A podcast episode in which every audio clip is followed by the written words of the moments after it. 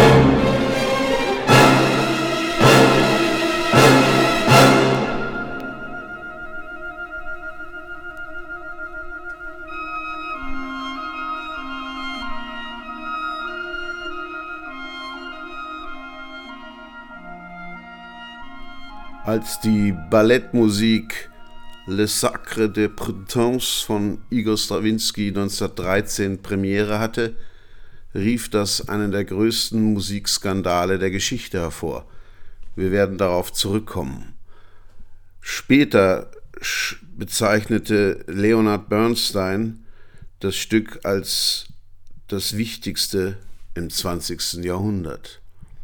Vielleicht begann die musikalische Moderne 1908 mit Anton Weberns Passacaglia, mit dem er seine Studien abschloss und das die Werkbezeichnung Opus 1 trägt. Webern berief sich hier auf alte barocke Formen. Eine Passacaglia ist ein Tanz mit Variationen und daraus machte er ein für damalige Zeiten höchst modernes Musikstück.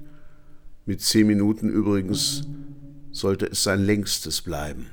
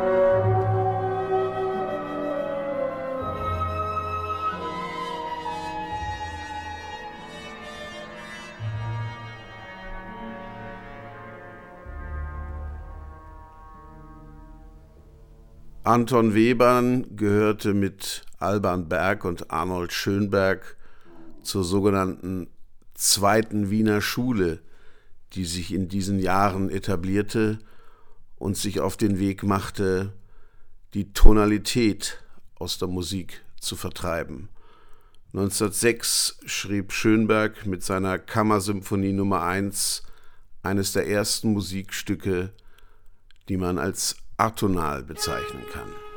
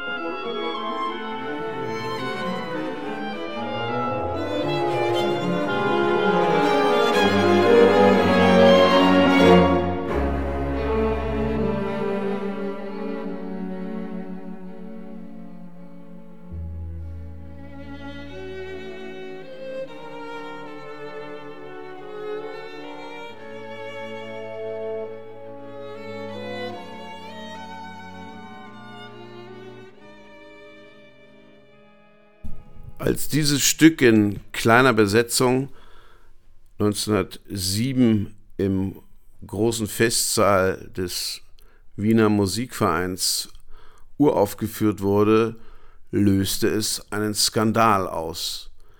Und der sollte 1913 noch übertroffen werden beim sogenannten Watschenkonzert. Da wurde dieses Stück aufgeführt und Weberns Sechs Stücke für Orchester Opus 6 von 1909.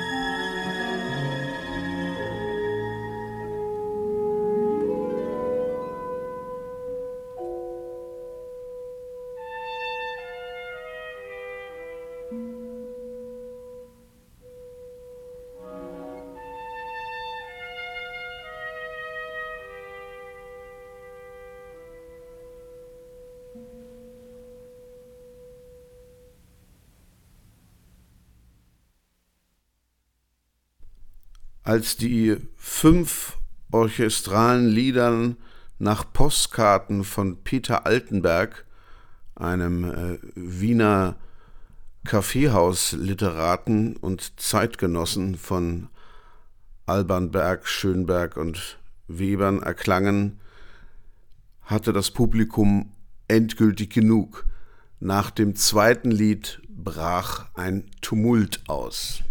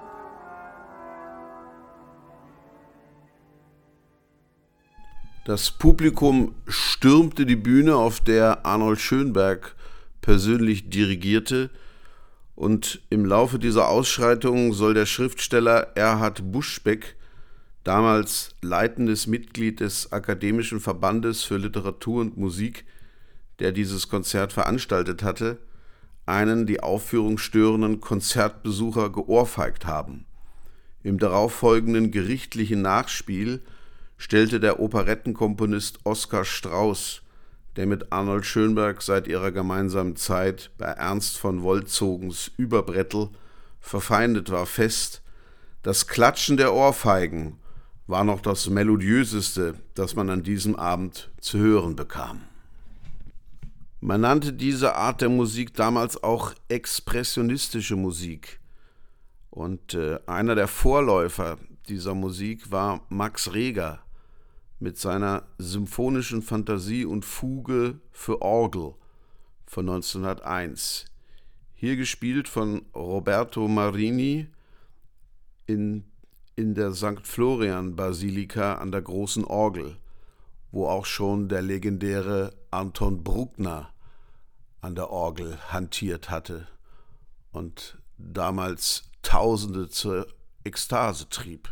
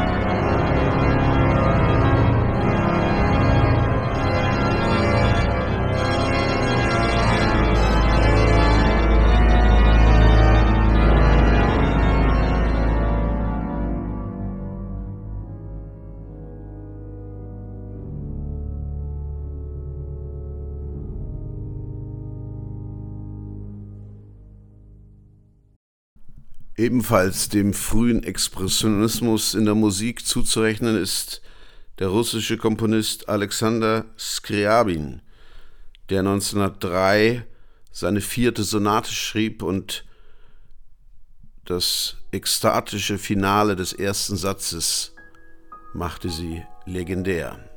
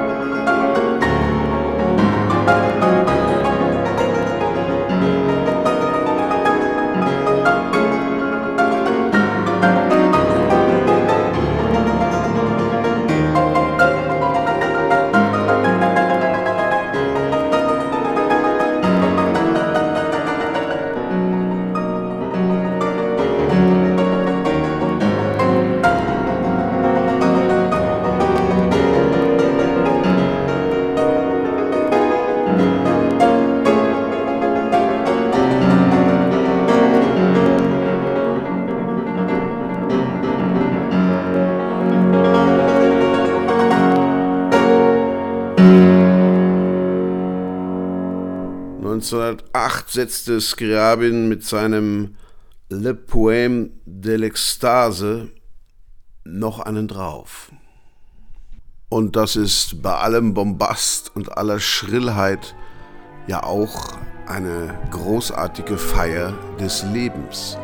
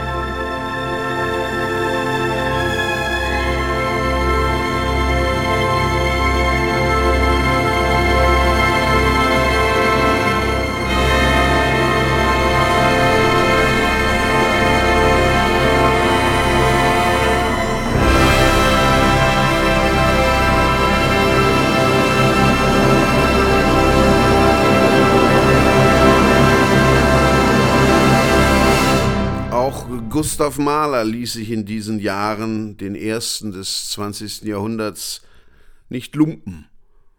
Zum Beispiel mit seinem zweiten Satz der sechsten Sinfonie, hier dirigiert vom Meister der Rhythmik Georges Solti.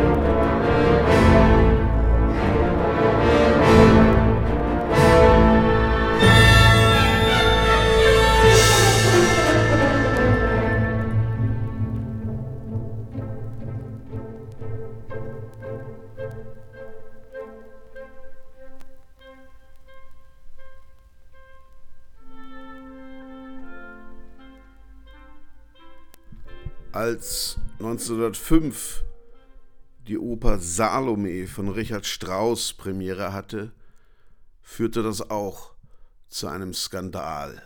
Besonders skandalös empfand man den nachmals berühmten Tanz der Salome mit ungewohnten orientalischen Klängen wurde hier der Sinnlichkeit eine Feier gehalten.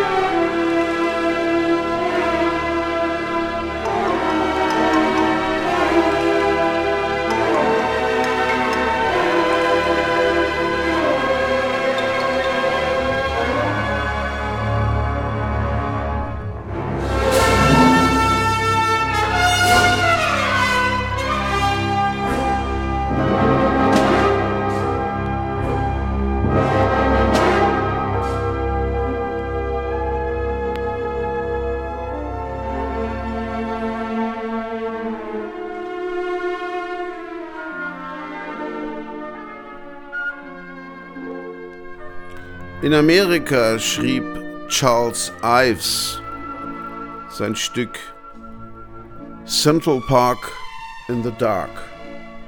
Und er beschrieb das Jahre später mit folgenden Worten.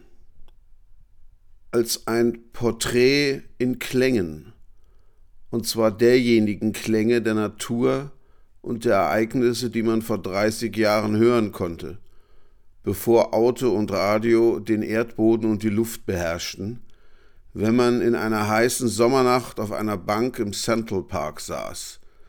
Die Streicher verkörpern die nächtlichen Geräusche und das Schweigen der Dunkelheit.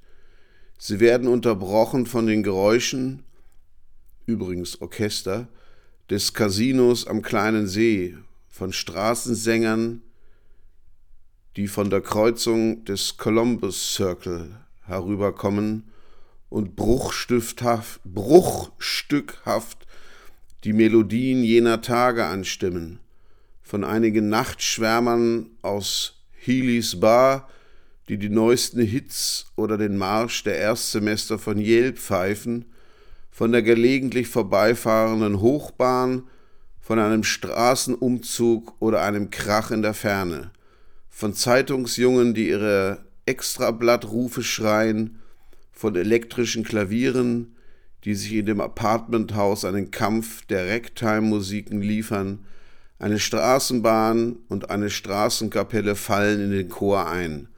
Eine Feuerspritze, ein Droschkenpferd läuft davon. Die Reisenden rufen sich etwas zu.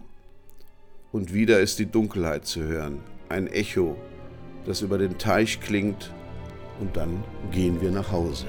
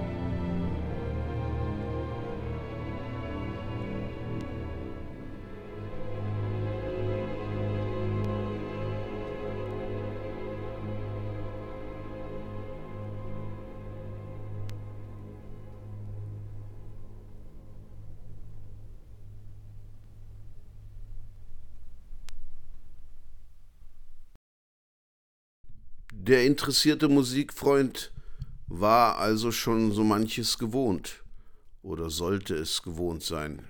Vermutlich haben die Wiener Charles Ives damals noch gar nicht gekannt, aber ihren Maler haben sie gekannt.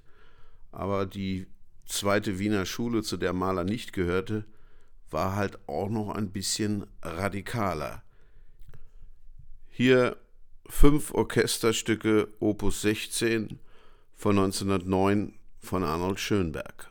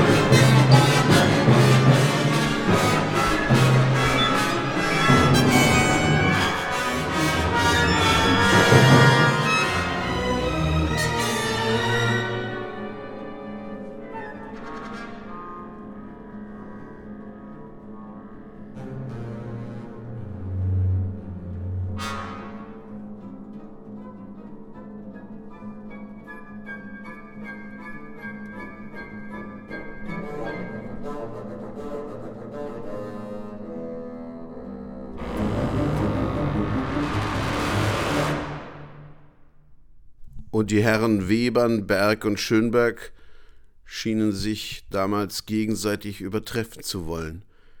Im gleichen Jahr Anton Webern, sechs Stücke für Orchester.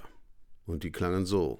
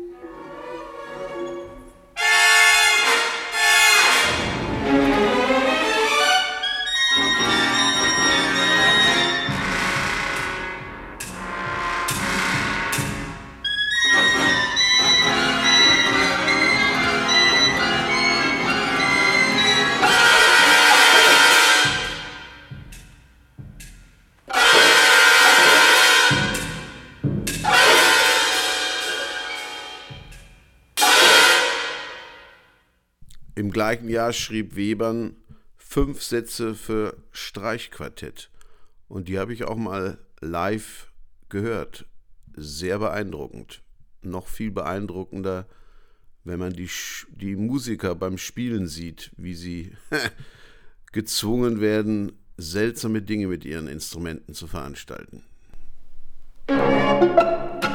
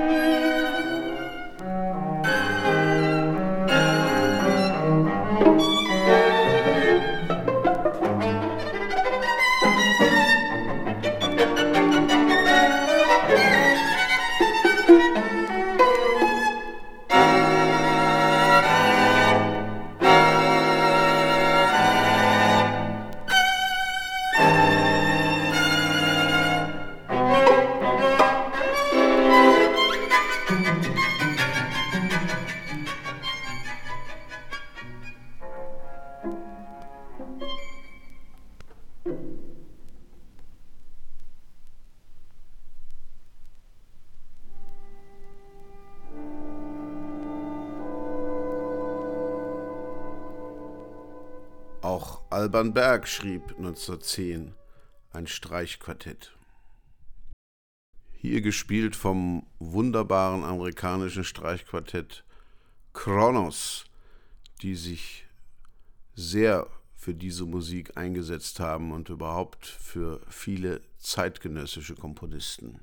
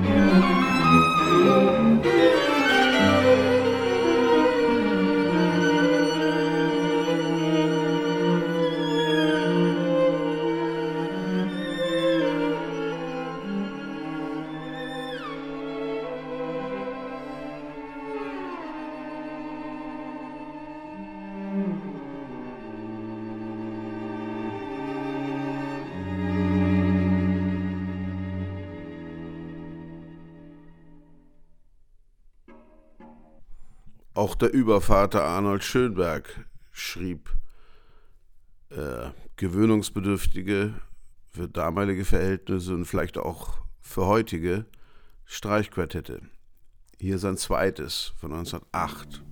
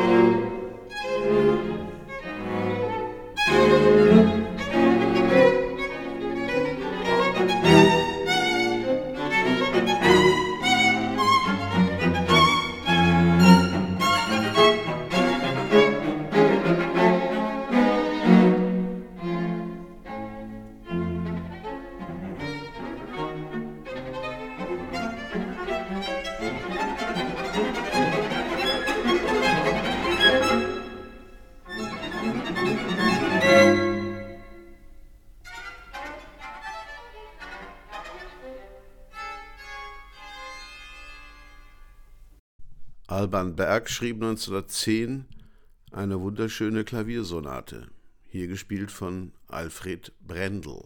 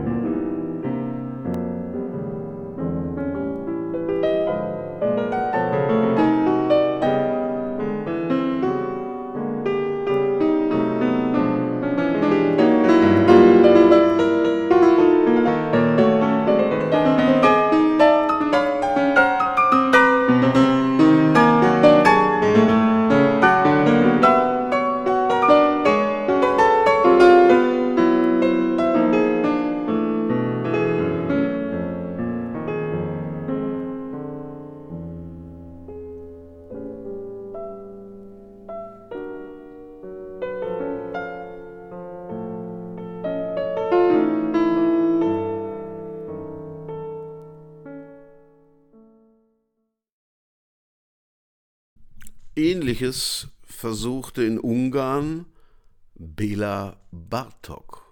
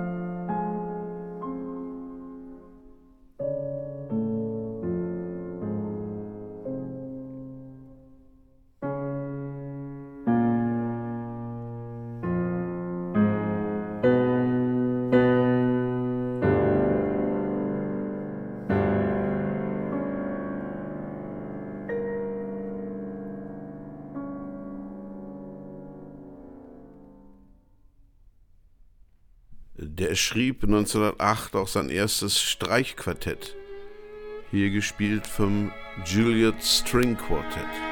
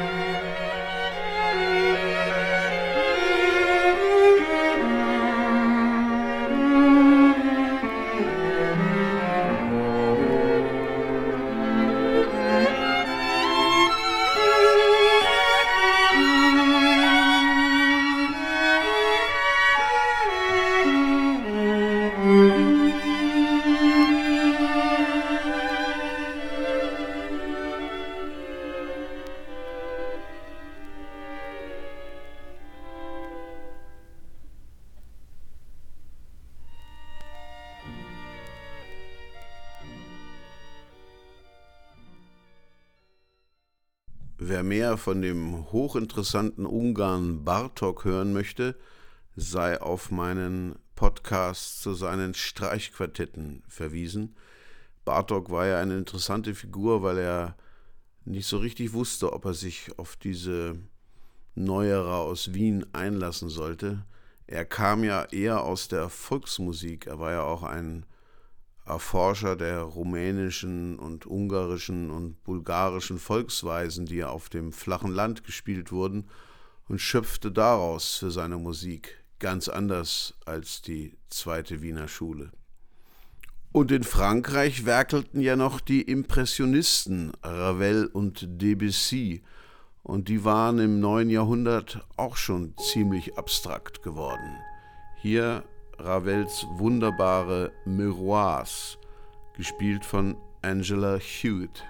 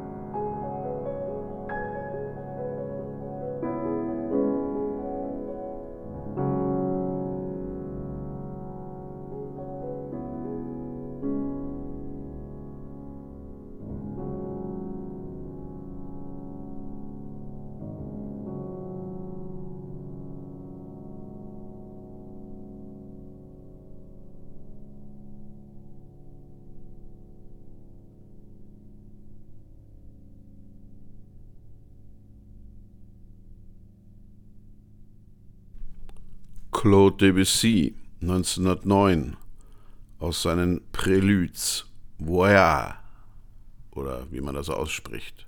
Segel jedenfalls auf Deutsch.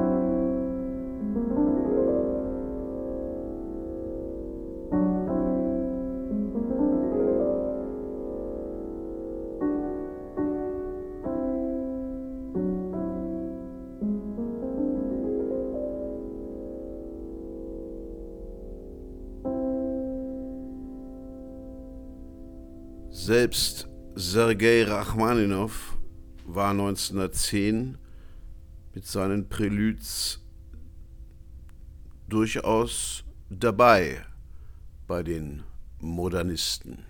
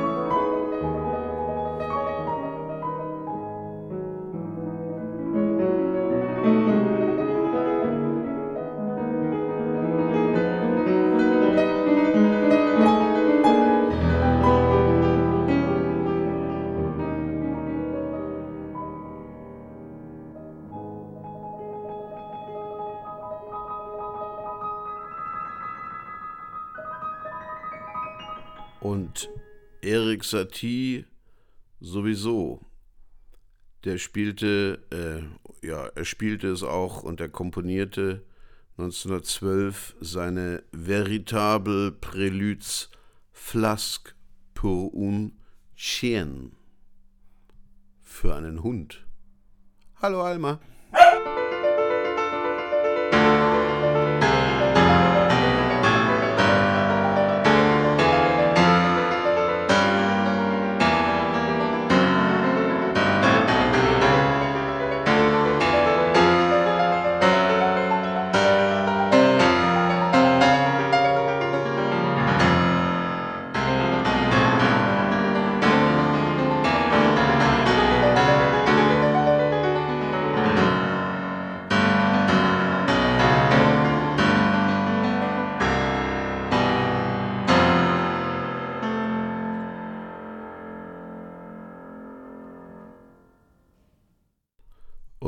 Sergei Prokofjew komponierte 1914 Sarkasmen, hier gespielt von Daniel Trifonov.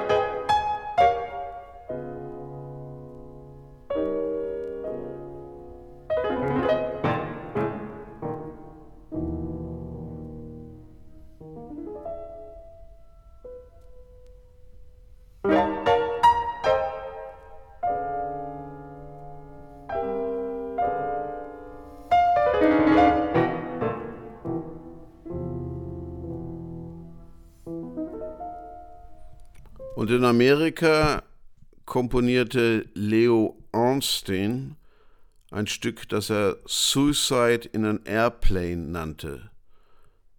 Ungefähr 1915 hat er das geschrieben.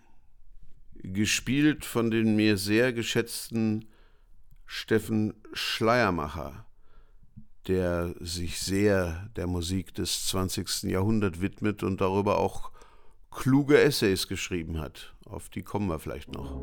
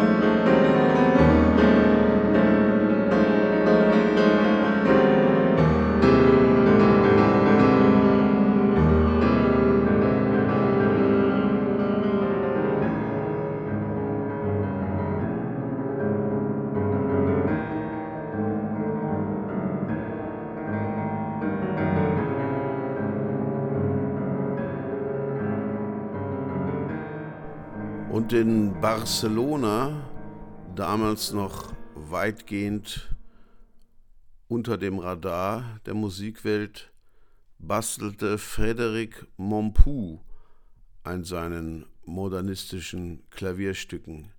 Hier Szenen für Kinder, Spiel am Strand gespielt von Arkadi Volodos, der sich sehr um das sozusagen um das Wiederentdecken von Frédéric Mompou verdient gemacht hat.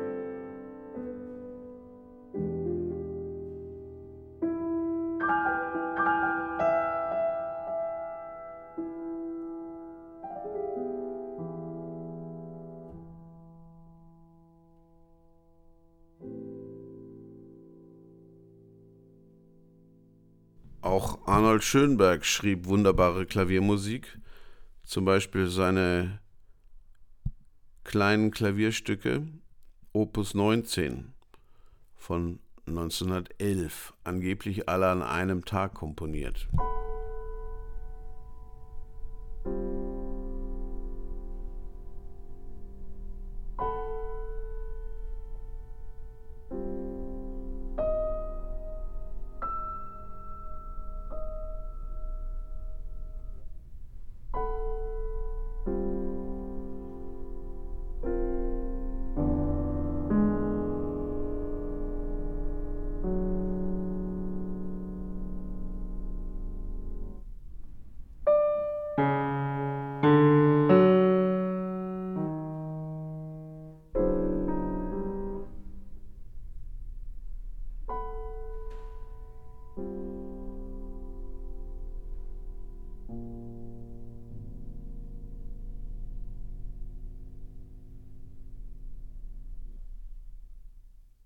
Kommen wir zurück zu Igor Strawinski, dem äh, Russen, der in Frankreich lebte. Und äh, bevor er mit den Sacre de Bretons berühmt berüchtigt wurde, schrieb er seine Ballettsuite Der Feuervogel. Und die hören wir jetzt unter dem Dirigat von Leonard Bernstein.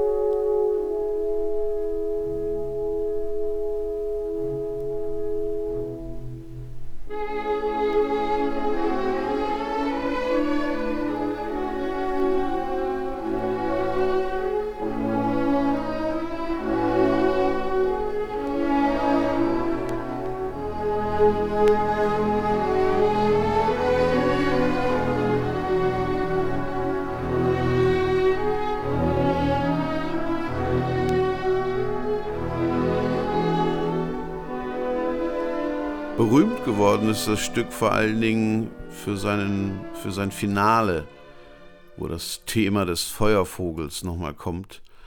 Das hat dann die Prog-Rock-Gruppe Yes seit 1971 immer wieder als Intro für ihre Konzerte eingesetzt.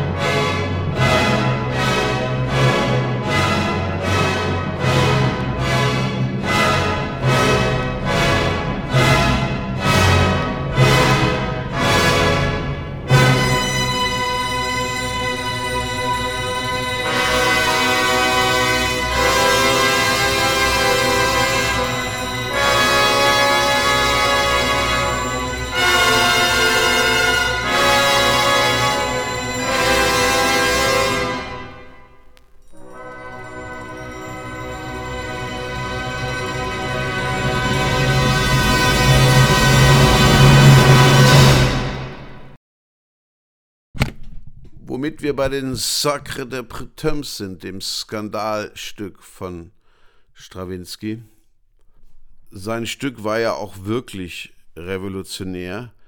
Er experimentierte mit der Tonalität, dem Metrum, dem Rhythmus und Dissonanzen. Er kombinierte Noten, die man normalerweise nicht kombinierten. Die Klänge sind oft absichtlich herb und die Musik ist extrem rhythmisch komplex und das in einer sehr überraschenden Form.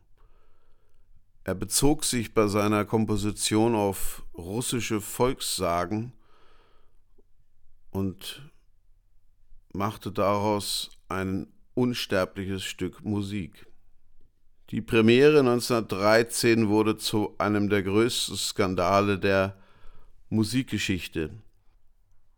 Polizei war aufgelaufen und 40 Menschen wurden verhaftet. Trotz all der Störungen konnte aber die Vorführung fortgesetzt werden, ohne Unterbrechung. Und äh, die Proteste verstummten dann auch während des zweiten Teils und am Ende gab es sogar mehrere Vorhänge. Trotzdem schrieb der italienische Opernkomponist Puccini, die Arbeit eines Irren, die reinste Kakophonie. Und als das Stück ein Jahr später in Paris aufgeführt wurde, wurde Strawinski auf den Schultern seiner Fans aus dem Konzertsaal getragen.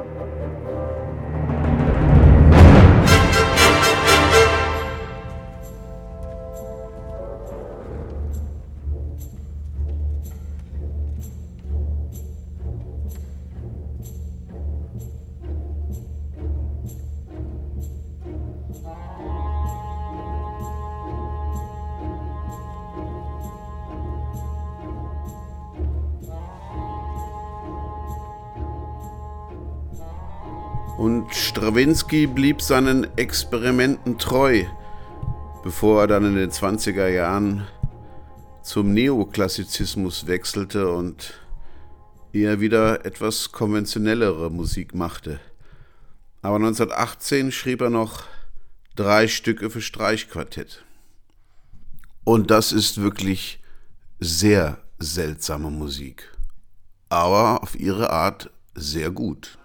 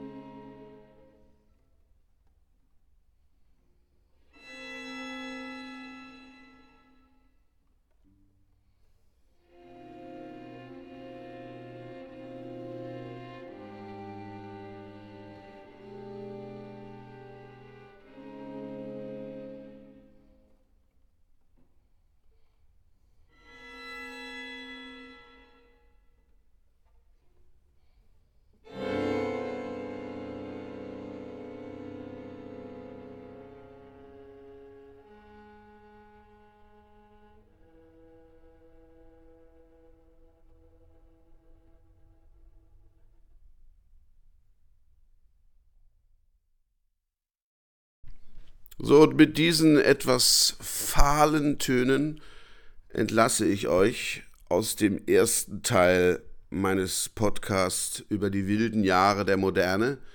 Im zweiten Teil wenden wir uns dann den 20er, 30er und 40er Jahren zu, wo es dann zwei gegensätzliche Entwicklungen gibt. Den Neoklassizismus, zu dem dann auch Strawinski eine führende Rolle, in dem Strawinski eine führende Rolle einnahm, also wo dann die Komponisten wieder etwas sich auf alte Traditionen beriefen und wieder etwas formalistischer wurden und weniger experimentell. Aber es gab auch immer noch gegenläufige Entwicklungen wie den Dadaismus oder Futurismus und die dann wieder ganz extreme Sachen gemacht haben. Davon hören wir das nächste Mal. Danke für eure Aufmerksamkeit.